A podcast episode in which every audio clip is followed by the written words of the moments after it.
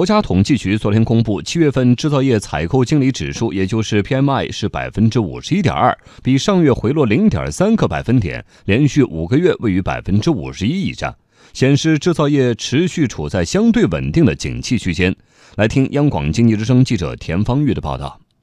七月份制造业 PMI 虽然环比有所回落，但仍然保持在百分之五十一以上的相对较高水平。国家统计局服务业调查中心企业景气处处长史朝辉说：“综合来看，经济运行韧性较好。近期呢，一些行业是进入了生产的淡季，呃，那么呢，采购经理指数呢出现了一定的波动，但是呢，它总体运行还是平稳的，还是保持在一个扩张区间的。从行业来看，在调查的二十一个行业中，有十四个行业的采购经理指数位于扩张区间，其中医药制造业、专用设备制造业。”铁路、船舶、航空航天设备制造业和电气机械器材制造业采购经理指数都位于百分之五十三及以上的较高运行区间，实现较快增长。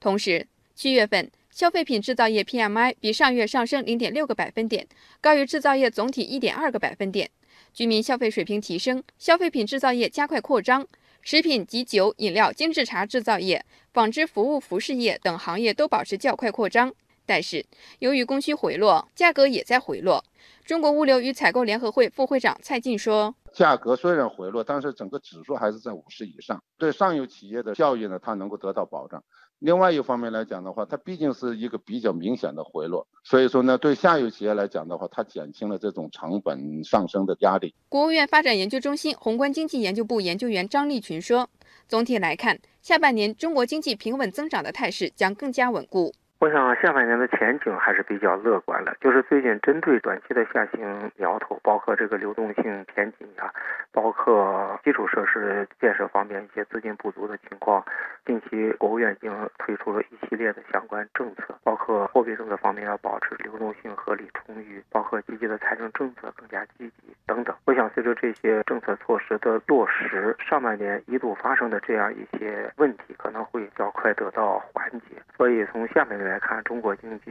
平稳增长的这样一个态势会更加稳固。